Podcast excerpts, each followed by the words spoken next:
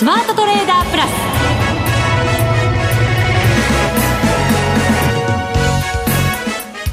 全国のリスナーの皆さんこんにちは。内田まさです。この時間はザ・スマートトレーダープラスをお送りしていきます。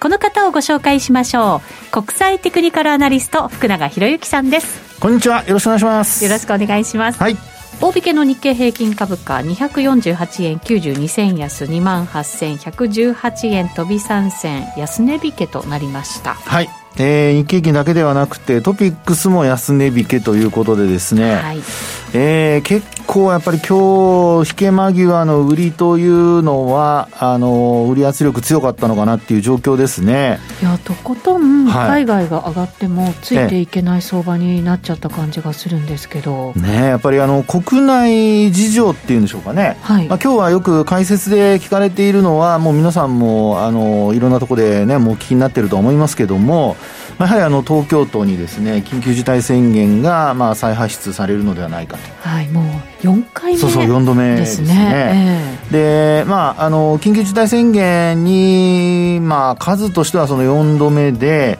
でなおかつこう、まあ、繰り返しこう、まあ、発令されて、はい、で結果的にその経済活動の回復の遅れにねつながるんじゃないかということで、まあ、ちょっとあの巣ごもりの間買われていた業種、はい、で特にあの今日最後に実は残しておいたんですけど、はい、日経500も実は安値引けなんですよ、はい、チャートもなんかねやっぱり、まあ遅れて崩れてきたぞっていう感じがしますよね。そうそうですよね、えー、まあ、あのこの番組では、まあ、日経平均トピックスに加えて、まあ、あの日経500についてもですねたびたびお話をしてきたわけなんですがちょっとですね、今日のこの日経500の動き、また後ほどちょっとお話したいとは思うんですけど、はい、あの、巣ごもり関連のところが、まあ、ちょっと買われなくなってきてるというか、逆に今日、任天堂なんかも大きく売られてますからね。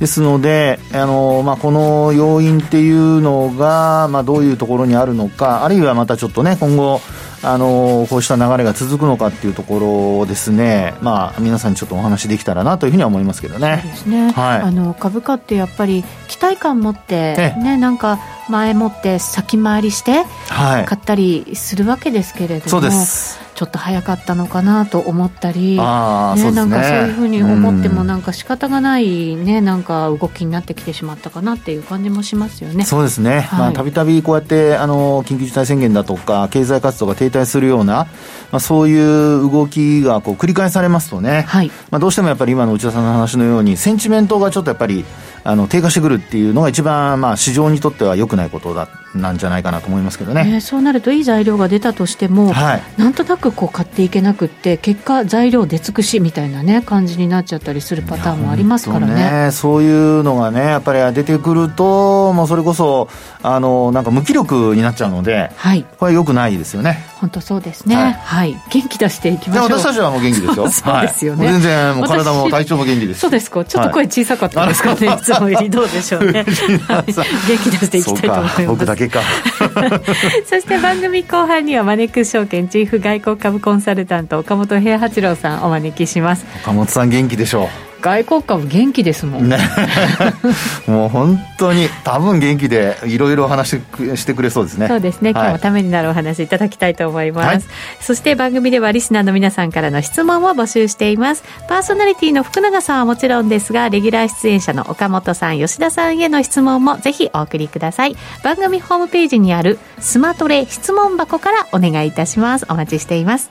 それでは番組進めていきましょう。この番組はマネックス証券の提供でお送りしますスマートトレーダー計画よーいドンさあ、それではまずは福永さんに今日の株式相場の分析をいただきます。日経平均トピックスともに安値引けとなりました。はい。えー、まあ残念なことに、その今お話あったように安値引けで、まあ大引けで結構商いも膨らんでいるというところなんですけど。はい、今日は2兆を超えてきてますね。はい、2兆6089億円。そうですね。はい。まあ昨日が2兆3000億円弱ですので、はい、まあそう考えますと3000億円ぐらい膨らんだということですから。そうですよね。そこまではだってもうなんか2兆円切る日もすごく多くなってきてましたもんね。そうです、そうです。あの今年ね、今週もうあの連日で、えー、2兆円割れで最低、はい、今年最低の売買代金というのをね、記録してましたから、はい、売買高の方は、まあ、1日というか、まあ、10億株割れというのがね、ありましたけども、あえー、まあ、それでも、売買代金が今年最低っていう流れになりましたので、まあ、そういう意味では、やはり、あの、東京市場、あの、まあ、よく言う、換算に売りなしっていう言葉が、あの、マーケットにはあるんですけど、換算で売られるっていうですね。はい、ちょっと、あの、まあ、例外的な動きだったかなっていうところじゃないですかね。しかも昨日も売られて、昨日は2兆円超え、今日はさらにその商いを超えて、また下がってるっていうことですから、そうです。また売りが加速してるのかなっていう感じはありますけどね。そうですよね。で、まあ、その、先ほどもちらっとお話しました、その要因を考えてみるとっていうところなんですけど、はい、まあ、朝方のやっぱり弱さに関しては、あの、先ほどお話しましたようにですね、やっぱり東京都に緊急事態宣言が再あの再発出されるという方向で、まあ、進んでいるというのが昨日の夜伝わってきましたので、はい、あの、夜の時点で先物はそれほど、あの、まあ、に、えー、そうですね、夜間の動きで見ると弱くはなかったんですよね。ところが、えー、まあ、ああの、夜間取引、ナイトセッションの終わり近辺だとかですね、まあ、あとやっぱり今日の取引開始時のところですかね。まあ、そこから、あの、結構売り物が膨らんだということで、えー、5番に入ってから特に、あの、弱含んでというか、まあ、先ほど拡大して終えたと。はい。で、あの、まあ、よく、その手がかりが不足しているときに、あの、下げたり上げたりした、その、えー、要因としてよく言われるのが、あの、ニューヨークダウの時間外の先物なんですね。はい。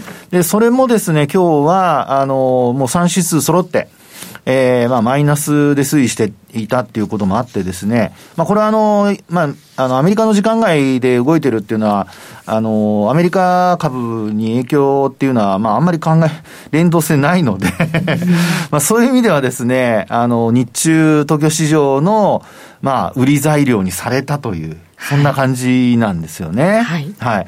で、えー、結果的に、あの、まあ、今お話したような形でですね、あの、今200円以上下げて、なおかつ安値引けになったと。で、ここでその、大引けで売られた要因として、もう一つちょっと考えておきたいのが、あの、内田さんからままたかって言われそうですけど、S q ですよ。忘れてた。そうでした。忘れないでください。前もって言わなきゃいけませんでしたね。そうですよ。はい。あのですね、えー、まあ、明日の S q は、まあ、オプション S q ということで、まあ、ミニ S q とかって言われたりしますけど、はい、あの、ミニ先物と、それからオプションの両方が、まあ、生産値を決めるですね、えー、S q 日ということで、いわゆるあの、メジャー S q とは若干異なるんですが、まあ、S q を控えているということもあったんじゃないかなっていう感じはしますけどね。なんかどうですか？影響がありそうなんですか、はい、あのー、やっぱりですね、値動きがこう、まあ、今週に入って特にあの、5日線を下回った状態がずっと続いているような、はい、まあ、そんな日経平均株価の動きであるのと同時にですね、あの、トピックスも、やっぱり値動きがちょっとこう、上値が重たくなってきていて。トピックスも5日線下回っちゃってますもんね。ね昨日下回りましたよね。で、今日もですね、結果的にその、まあ、5日も25も75も3本線下回ったまま、はい、で、なおかつ安値引けという形ですから。いや、重い形のローソク足がね、出来上がっちゃってますよ。ね、はい。ただここでですね、うん、ちょっと一つ、まあ、日経平均とトピックスの、あの、値動きのちょっと違いというのをですね、皆さんにもご紹介したいと思うんですが、はい、あの、えー、形としてあんまり良くない方から先にお話しますね。日経平均の方ですね。そうですね。ええ、で、日経平均はですね、あの、まあ、これあの、オンデマンドでもあの、この番組聞けますから、後で聞き直していただいて、あの、今からお話しする作業をちょっともしできればしていただければと思うんですけど。何かやる必要があるわけですね。えー、まあ、できれば、はい、あの、まあ、今手元にあれば日経平均のチャートを出していただいて、現物の指数ですね。冷やしでいいですか？はい。はい、で、あの、5月の13日と、あと6月21日の安値と、あ、ごめんなさい、終値と終値ですね。はい。はい。結んで延長していただくと、はい、昨日実は寄り付き、現物の寄り付きだったところがそのサポートラインになってたんですよ。ほところが今日割り込んじゃってるんですね。なるほど、なるほど、はい。で、一方で、今度トピックスなんですけど、はい、日経平均は今のように、こう、ちょっと下抜けしたような、そんな形ですね。これ、実体だけを結ぶんですよね。そうです、そうです、そうです。はい、あの、髭はちょっと覗いていただいて、い終値ベースで見てください。で、えー、一方のそのトピックスなんですけど、これも日付は同じですね。5月の13日と、それから、えー、6月の21日のそれぞれ終値を結んで線を引いていただくと。今日止まってません？そうなんです。ギリギリそこで？ね、止まってますよね。止まってます。はい。トピックスは。え、これあの、内田さんも私もあの、打ち合わせせずに今引いてもらってますので、まあそういう意味ではあの、あの、なんでしょう、恣意的に引いてるわけではありませんから。そうですね。あの、はい、ええー、まあ、線としてはあの、純粋にやっぱり止まってると考えていいんじゃないかと。止まってますね。はい。誰が引いてもおそらくそうなると思いますね。これでも日経500も微妙ですね。ね。で、今のその日経500なんですけど、はい、あの、まあ、あ今お話したようにトピックスと日経平均では、まあ、日経平均はちょっと先行して割り込んではいるんですけど、うん、まあ、トピックスは下げ止まったと。うん、で、あと、日経500に関して見るとっていうところで、まあ、宇治さんの話にあったようにこう見ていただくと、実は日経500はですね、ちょっと割り込ん、ねえー、割り込んじゃってるんですよ。ですよね。はい。ですので、まあ、この動きを見る限り、まあ、やっぱり明日の S q まあ、寄り付きですよね。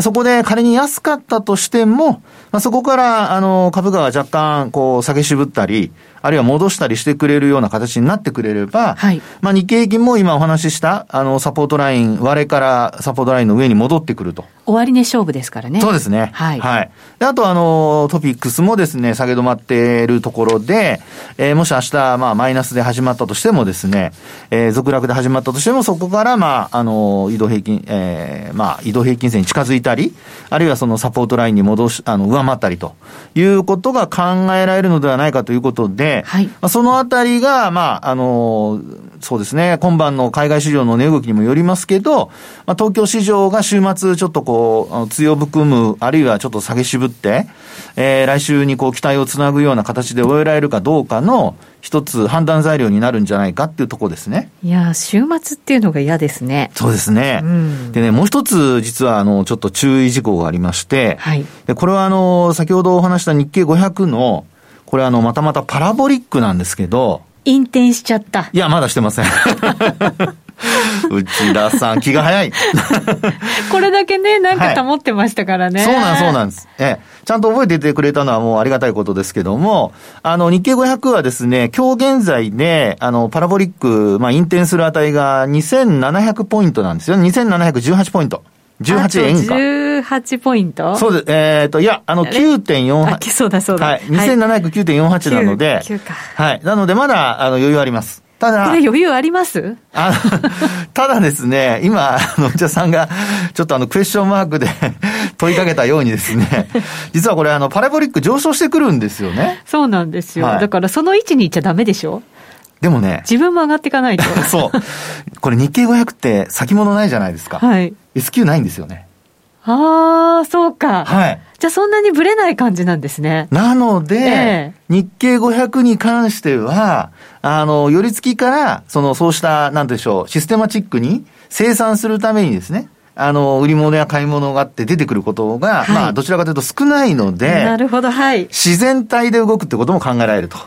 だから、はい、もしかしたら日経平均とかトピックスは、なんか下げたい人たちがいてとかよく言うわけじゃないですか、ですけど前って。だから、ちょっと下げた後に上がっていくみたいな。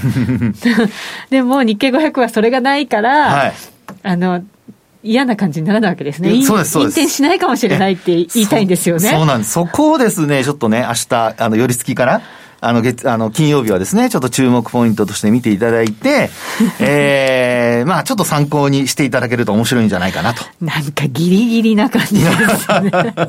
ちょっと苦しい、あの、展開ではありますが、すね、皆様、元気を出していきましょう。はい。はい。それ、下に行かないっていう何か材料はあるんですか？材料は今の話だけです。あとは岡本さんに、あの、いい話を聞きましょう。そうね。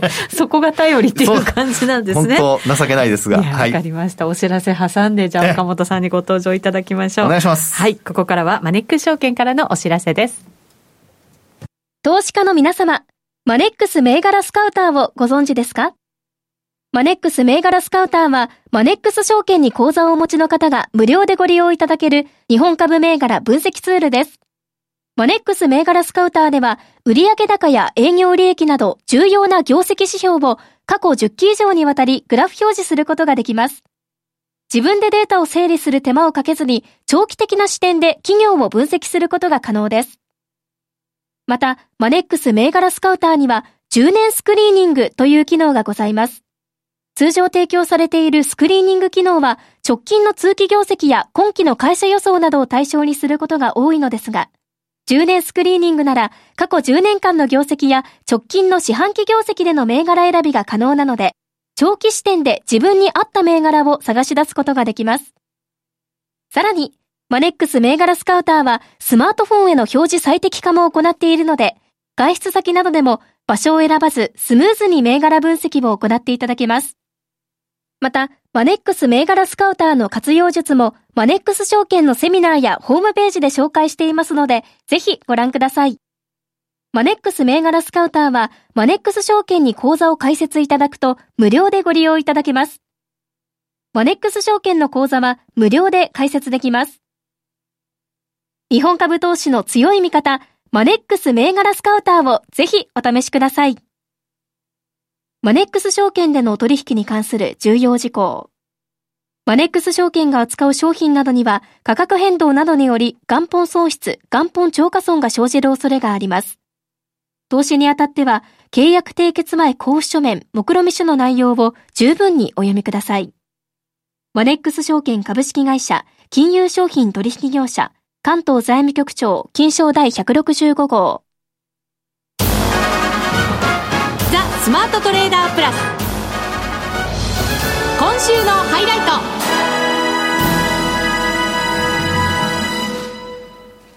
ここからのゲストです。マネックス証券チーフ外国株コンサルタント、岡本平八郎さんです。よろしくお願いします。よろしくお願いします。お願いします。今日の番組は岡本さんだよりなんだそうですよ。そうですか。すみません、無理やり、岡本さんに支えてもらおうみたいな。えー、本当申し訳ないですけどね。アメリカ株しっかりですもんね。そうですね、ね、あのうん、アメリカ株の話をすることなく、今回は違う話できたんですけど、はい、あのね、岡本さんの場合は、話す話題が T シャツが表してくれてるっていうのがあって、じゃあ、服装見ればその そうなんです、今日はどんな T シャツですか、福永さん。今日はですね、なんかあの胸元にあの英語で文字が書いてありますよ。はい、それを読んでいただくと、えー、スペース X って書いてありますね。はい。ということは？宇宙ですから。すごい。宇宙。宇宙。ですよね。はい。ですよ。ちょっとなんか噛み合わない感じですけど、いいんですか？こんな感じでスタートしていこうと思いますけど。はい。なんか宇宙ビジネスが非常になんか話題になっていて、ベゾスさん、行くんですか？宇宙に、うん、そうですよね。えー、あの、もう、えー、もともと、あの、ベゾスさんのブルーオリジンという会社がその宇宙旅行、あの世界初でやるんだっていうふうに言ってたわけなんですけど、えー、でオークションをねやりましてなんか自分と一緒に宇宙に行く人のオークション、そうですね。したんですよね。えーで、アマゾン、あの、ジェフ・ベゾスさん、それから彼の弟さんですね、えー、そしてあの、一般人が、その、宇宙に飛ぶという権利をオークションでこう、ゲットした方が、な誰なのかってまだ公開されてないんです、公表されてないんですけれども。写真出てましたね、もうね。出てました？女性の方でお元気そうな。あ、そうなんですか。でももう80歳超えてらっしゃる方って彼女はですね、えあの方じゃないんですか？あれは別枠なんですか、彼女のワリー・ファンクさんという、えあの82歳の元宇宙飛行士の方、ああ、なんかすごく元気そうな女性でしたから。でかつ彼女は、その、若い頃に宇宙飛行士で宇宙に行きたかったんだけれども、その当時は女性がこう宇宙に行くってことができないような時代だったということで、ジェフ・ベゾスが彼女の夢を今回叶えてあげるっていうんで選ばれたんですよ。で、82歳。すごい話ですね。そうなんですよね。すごい。で、オークションで買った人。わ、なんか30億かなんかで。30億超えると。ね？ということで。オークションってちょっとなんか桁が違いますね。そうですよ。30億なると、超えてくるとやっぱりこれが宇宙ビジネスかっていう感じになってきますけど、そういう、ね、そういうわけじゃないわけですよね、宇宙ビジネスってやっぱり全般で考えると。でちなみにお二人って、えー、あの宇宙って地上からどのくらいの距離あるかってご存知です？そういう知識的な質問は全然ダメな私ですよ。福永さんどうぞ。成層圏を超えてどのぐらいなんでしょう。でしょうね。89キロ89キロ？89っていうふうに定義されてるらしいんですね。へえ、キロにしちゃうと、たったそれだけなんですか？うちの実家より近いですよ。東京駅からあの小田原よりちょっと先ですか？ら、はい、湯河原の手前みたいな感じで。新幹線だったらあっという間に行ける距離ですもんね。それが宇宙らしいんですよ。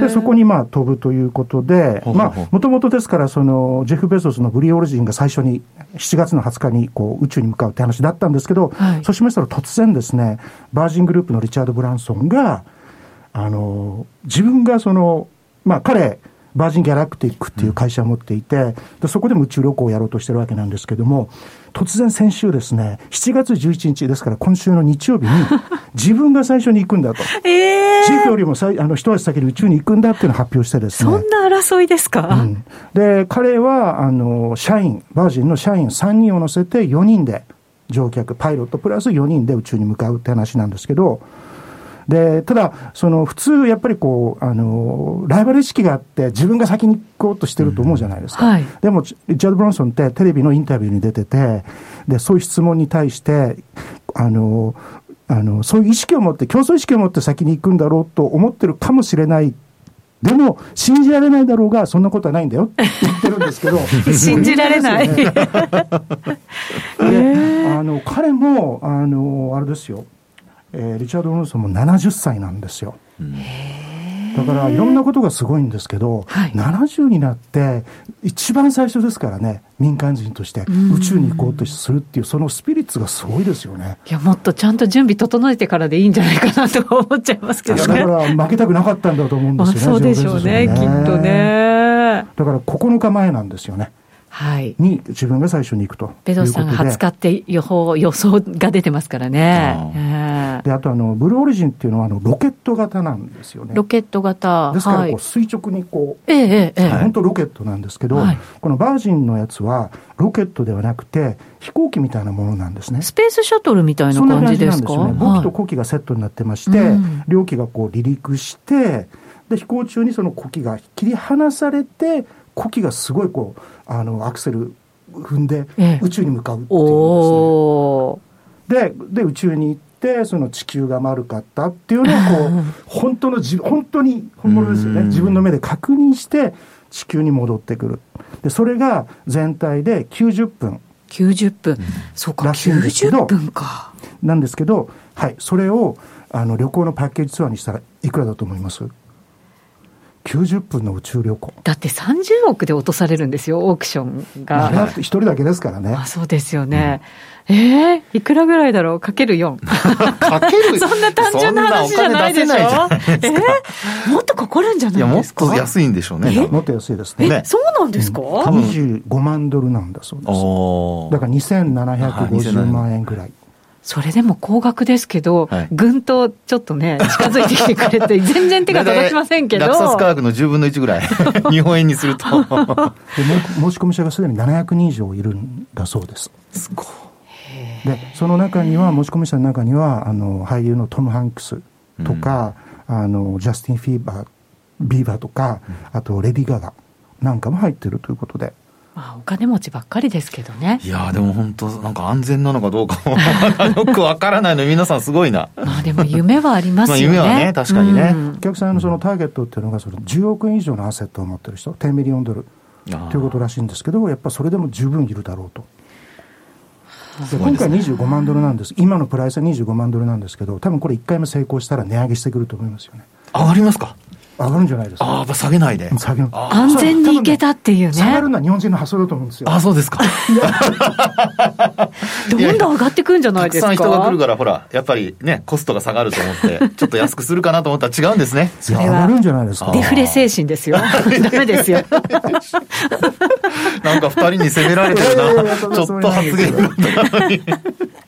でもね、ベゾスさんに対しては、なんかもう戻ってこないでくれみたいな、署名運動が行われてるなんて、お金持ちはいらないっていう意味なんだそうですよ。ね。だから格差もね、やっぱりある中で、そういうのってやっぱりね、なんかね、象徴的に取り上げられちゃいますよね。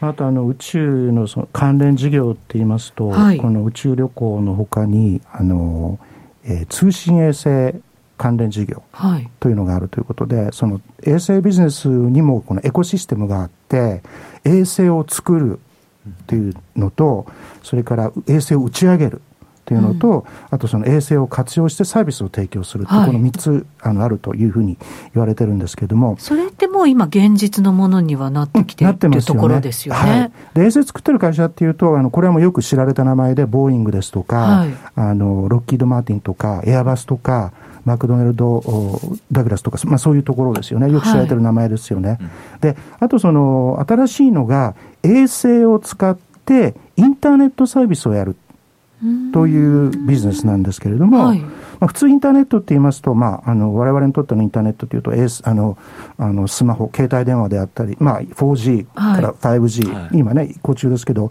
あと自宅ですと光ファイバーを使ってのインターネットっていうことなんですけれども、で今度はその衛星を使って宇宙からインターネットを届ける。